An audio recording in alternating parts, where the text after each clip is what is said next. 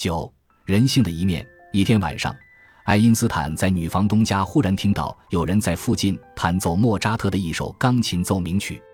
他问这是谁弹的，女房东说：“这是一位教钢琴的老太太弹的，就住在隔壁的阁楼上。”爱因斯坦等不及穿戴整齐，抓起小提琴就冲了出去。“您不能这样，爱因斯坦先生！”女房东喊道。他没有理会，径直冲进了邻居的房子。那位钢琴教师惊讶地抬起头看着他，“请继续演奏吧。”爱因斯坦恳求道。没过多久，屋子里就回荡起小提琴为莫扎特奏鸣曲伴奏的乐声。后来他向邻居打听，这位伴奏的不速之客是谁。邻居安抚他说：“只不过是一个学生，并无恶意。”音乐一直令爱因斯坦心醉。对他而言，音乐与其说是一种逃避，不如说是一种关联。它反映了宇宙背后的和谐，体现着大作曲家的创造天才。任何感受到这种无法言传的愉悦的人都会心绪相通。和谐之美使他对音乐和物理学满怀敬畏。苏珊娜·马克瓦尔德是苏黎世的一个小姑娘，她的妈妈举办了不少音乐晚会，演奏曲目多以莫扎特的乐曲为主。她弹钢琴，爱因斯坦演奏小提琴。他对我出的纰漏非常宽容。他回忆说：“他顶多会说你卡在这了，就像驴子山上。”然后会用琴弓指着我，应当在哪里进入。爱因斯坦欣赏莫扎特和巴赫音乐中清晰的结构，这种结构使他们的音乐似乎是决定论的，一如他最喜爱的那些科学理论，像是直接来自于宇宙，而不是编创出来的。爱因斯坦曾说：“贝多芬的音乐是创作出来的，而莫扎特的音乐则纯洁非常，似乎向来就存在于宇宙之中。”在另一则报道中，他将贝多芬与巴赫进行对照。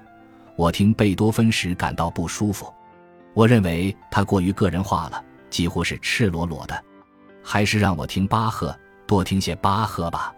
他也欣赏舒伯特表达感情的超凡能力。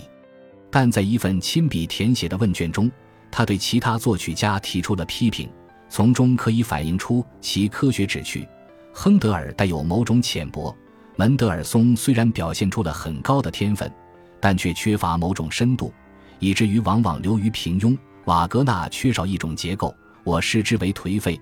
里夏德施特劳斯虽有禀赋，却没有内在的思想体系。爱因斯坦还喜欢在苏黎世附近的阿尔卑斯湖驾驶帆船，这是一项更加孤独的追求。我依然记得，当湖面上的风不再扬起，船帆如枯萎的树叶一样低垂下来时，他会拿出自己的小本子开始涂写。他房东的女儿马克瓦尔德回忆说：“不过只要风吹起，他又会立刻架起船来。他从小就有的政治情感，蔑视一切权威，厌恶军国主义和民族主义。”尊重个性，鄙视中产阶级的消费和炫耀财富，向往社会公平，受到了在阿劳对他如父亲一般的房东约斯特·温特勒的影响。在苏黎世，爱因斯坦也遇到了一个类似的政治导师，他就是温特勒的朋友古斯塔夫·迈尔。他是一位犹太银行家，曾经安排爱因斯坦第一次造访了联邦工学院。在温特勒的支持下。迈尔创建了伦理文化学会瑞士分会，爱因斯坦是迈尔家举行的非正式聚会的常客。爱因斯坦还与当时正在苏黎世学习的奥地利社会民主党领导人的儿子弗里德里希·阿德勒结为好友。爱因斯坦后来称他为自己见过的最纯洁、最热忱的理想主义者。阿德勒试图劝说爱因斯坦加入社会民主党。但爱因斯坦从不习惯于把时间浪费在组织机构的会议上。那些后来使爱因斯坦成为心不在焉的教授的偶像式特征，在其学生时代就已经表露出来，比如在举止上不拘小节，装扮上随随便便，衣服也磨损的厉害，有时会忘性大发。他在旅行期间常会忘记拿衣服和手提箱，甚至记不住自己的钥匙在哪里。这已经成为女房东的看家笑话。据爱因斯坦回忆，曾经有一次，他拜访了家人的一些朋友。我离开时忘记拿手提箱了。主人对我的父母说：“那个人将不会有任何出息。”因为他什么也记不住。虽然学生生活无忧无虑，但父亲生意上的接连失败却为之蒙上了一层阴影。父亲不听爱因斯坦的建议，执意做生意，而不像雅各布舅舅那样在工厂工作，能够拿到稳定的薪水。一八九八年，当父亲的生意再次濒临破产时，爱因斯坦万分沮丧地给妹妹玛雅写信说：“如果我坚持己见，爸爸也许两年前就找到有薪水的工作了。”这封信所表现出的绝望非同寻常。按照父母当时的经济状况，实际情况可能不至于如此糟糕。最令我苦恼的自然是我可怜的父母的不幸，他们这么多年来没有一分钟幸福过。我虽已成年，却只能袖手旁观，无计可施，这使我更感痛苦。我的确是家庭的一个负担。要是我根本没有来到这个世界上，那倒更好了。我一直在做自己绵薄之力所能及的事情，而且除研究之外，一次也不允许自己娱乐或分散精力。唯有这种念头支撑着我，给我以勇气和力量，有时还使我免于灰心绝望。也许这一切都只是源于一个十几岁少年的忧惧。无论如何，他的父亲似乎像往常一样乐观地挺过了这场危机。到了来年二月。他获得了为米兰附近的两个小村庄安装街灯的合同。一想到父母现在已经克服了最严重的困难，我就高兴起来。爱因斯坦给玛雅写信说：“如果所有人都像我这样生活，小说这种文体就不会发明出来了。”爱因斯坦不拘于传统的新生活和自我专注的天性，使他与玛丽温特勒的关系不大可能继续下去。起初，他还邮寄给他几篮要洗的衣服。他会在洗后寄回，有时虽然连一张便条都没有付，但他仍会满心欢喜地试图使他开心。他曾在一封信中说，自己冒着瓢泼大雨穿过森林到邮局寄回洗净的衣服。我迫不及待地找寻着小小的便条，但一无所获。不过，只要看上一眼你写地址时留下的可爱笔记，就足以使我感到幸福了。当爱因斯坦说打算来看他时，爱情的力量使玛丽感到头晕目眩。阿尔伯特，你要来阿劳，我真是感激之至。不用说，在这段时间里，我会扳着手指头过的。他写道：“自从你可爱的灵魂活跃和游走于我的灵魂中，那种感觉是多么幸福啊！我简直无法用语言形容。我只能说，我永远爱着你，宝贝。”而爱因斯坦却想断绝这种关系。他到苏黎世联邦工学院之初写的一些信，就建议他们不要再彼此写信了。他回复说：“我亲爱的，你信中有一段话我不是很明白。你写道，你不再想与我通信了，可是为什么要如此呢，宝贝？你这样粗鲁的写信，想必是在生我的气吧？”接着，他试图将问题一笑了之。不过等着瞧吧，待我回到了家，看你是怎么挨骂的。爱因斯坦的下一封信愈发不友好了，甚至因为他送了一个茶壶而大发牢骚。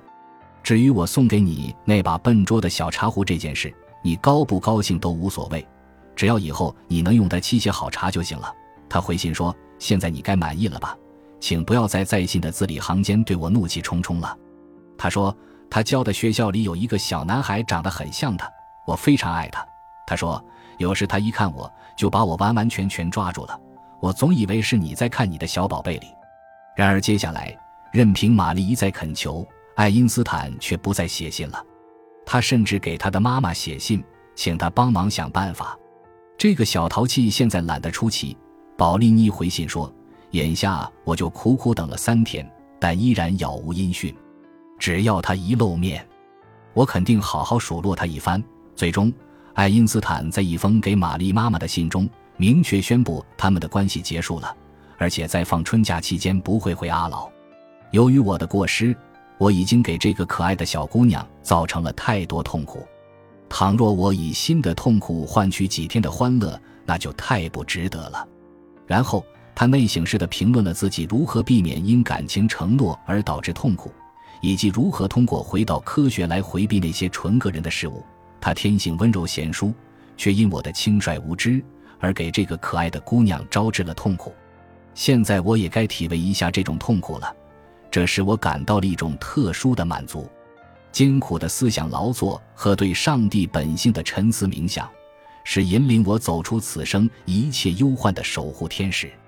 他们安抚我，激励我，却又是那样严厉无情。要是我能给这个好孩子一点这样的东西就好了。可是，这是用多么奇特的方式来战胜生命的暴风雨呀！在神志清醒的那些时刻，我发现自己就像鸵鸟一样，为了看不到危险，就把头眼藏在荒漠的沙中。